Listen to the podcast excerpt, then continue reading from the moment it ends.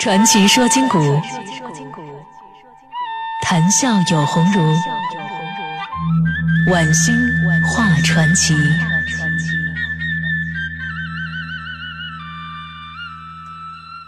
好了，我们接着说今天的传奇故事，说一说呀，这个几个人物，这几个人物呢，应该是在古代呀是英雄人物，但是呢，千百年来被历史或者被世人误解了。我们讲十个人物，现在讲的啊是曹操、曹孟德。那么，为什么一代枭雄或一代英雄曹操，居然啊被后世 塑造成那种，就是什么呢？大白脸、大奸臣的形象呢？这个原因呢有很多种，我们接着说。主要原因呢还在于民族矛盾所引起的。从宋代到元末的几百年间，汉民族啊屡遭外族的残酷压迫和统治，使得汉族人民不得不奋起反抗，有了还我河山的愿望。这种社会现象反映在当时的文艺作品中，就突出的表现为啊一些有明显倾向性的作品，而当时的作家呢又以当时最为流行的三国故事为题材来体现人心思汉。把刘备、诸葛亮的蜀汉政权当做自己的民族英雄来怀念，而把董卓、曹操之流呢看成是残暴的统治者而仇恨。加上啊，在历史上曹操也确实有过类似的劣迹，比如说屠城，是吧？因此呢，曹操也终于由一个有本事的人、一个英雄，变成一个花脸奸臣了。其实呢，在群雄并起。诸侯割据的三国时期呀，为了达到各自政治目的，像刘备、孙权，又何尝不是像曹操一样置民众生死于不顾呢？比如说被后世尊为正统的刘备吧，也曾经啊在广陵，广陵就是扬州啊，饥饿困疏，力士大小自相啖食啊，不顾民众死活啊，老百姓最后啊互相吃人呢。像孙权吧，孙氏父子三人，啊，孙坚、孙策、孙权，为了达到逐鹿天下目的，也是四处征讨，杀人无数。另外，像袁术、袁绍、刘焉之流啊，又哪里让人们享受什么好日子啊？但唯独曹操为千夫所指，岂不怪哉？奇怪了。曹操啊，曾写出诸如“白骨露于野”。千里无鸡鸣的诗啊，来表达他对乱世的忧心和对民众苦难的悲悯，这不正说明他对于太平生活的一种渴望吗？而在这样一个改朝换代已经毫无悬念的局面下，曹操终其一生啊，这一辈子虽然是三分天下有其二，却始终保留了汉臣名分。曹操一辈子没有称帝，如此气魄。岂是“奸臣”二字所能涵盖的呢？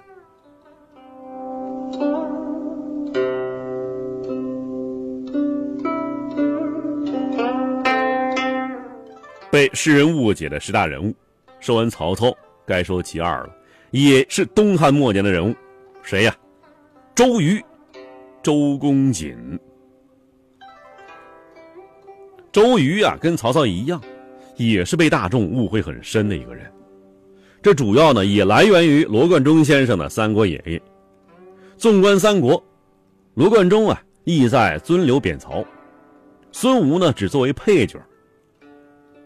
罗贯中的意思啊在尊刘，就在刘备一方着了重墨。为了凸显诸葛之才，周瑜成了绿叶陪衬，这着实冤枉。翻开正史吧，我们可以发现呢。周瑜啊，可以算得上是毫无缺点，是一个完人、完美之人。古人呢评价英雄的概念说呀，说聪明秀出为之英，胆略过人为之雄，再加上道德高尚，周瑜啊，可谓是一位有德有才又有风度的人。这德呢，举贤荐能，折节为国，千里忠君，幸度恢宏。比如说才啊，弱关征伐，立下汗马功劳；赤壁之战力挽狂澜，亲冒矢石，开拓京都，丰功伟绩一时不能道尽。诗人评价呀，说英俊异才，王佐之才，年少有美才，文韬武略，万人之英啊，这是才。再说风度啊，周瑜出身儒将，但雅量高致，并非粗莽武夫啊，称得上是一位风雅超群的人物。单单苏东坡一句“遥想公瑾当年”，就足以使人们心旷神怡了。因为一部啊，可以说是七分虚构、三分真实的《三国演义》，周瑜在中国呀家喻户晓，但是。人们所知晓的这个周瑜啊，与历史上真实的周瑜啊，判若两人。《三国演义》中的周瑜，也就是现在呢广为人知的周瑜啊，是一个风流倜傥、有些才干，但是心胸狭窄啊，总想算计诸葛亮，却总是呢搬起石头砸自己脚的一位大都督。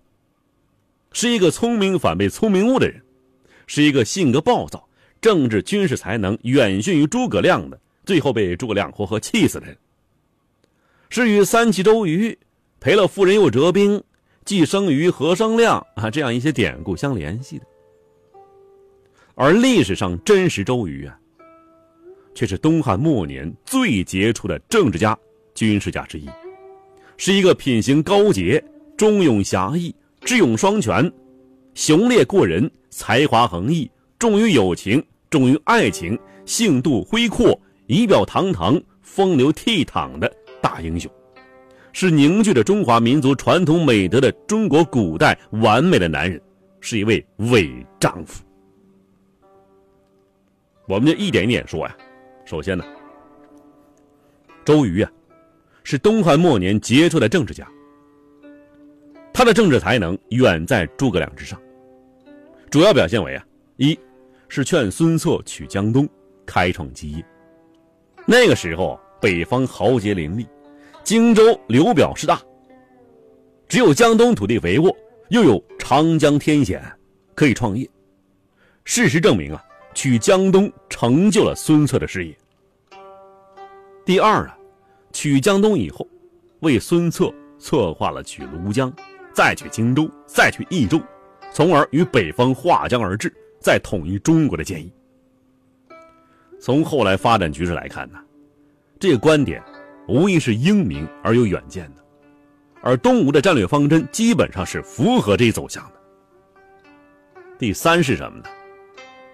赤壁之战之后，周瑜不同意借荆州、江南四郡给刘备，而主张一举趁势歼灭刘备。当时啊，刘备借周瑜赤壁一战得以生存，之后呢？趁周瑜与曹仁在江陵对峙，趁机抢占荆州、江南、长沙四郡。对孙权说：“呀，是借。”周瑜明白呀，借地给刘备，如同养虎啊，也自信这时候对刘备一战足可以消灭他。而曹操怎么样呢？无暇难顾，顾不了那么多。可惜呀，这一主张遭到鲁肃以及孙权的反对。他们担心与刘备开战，曹操会趁机南下。但事实证明啊，周瑜主张是正确的，曹操那时候根本无力南下。而孙权在称帝之后，也对此事有过反省，认为啊，借地给刘备是鲁肃的失误以及短处。如果当时按照周瑜主张实施的话，便没有后来三分天下，很有可能是南北朝南北对峙了。周瑜的政治才能第四个表现呢，是攻占江陵以后，规划了取益州大业，就取成都啊。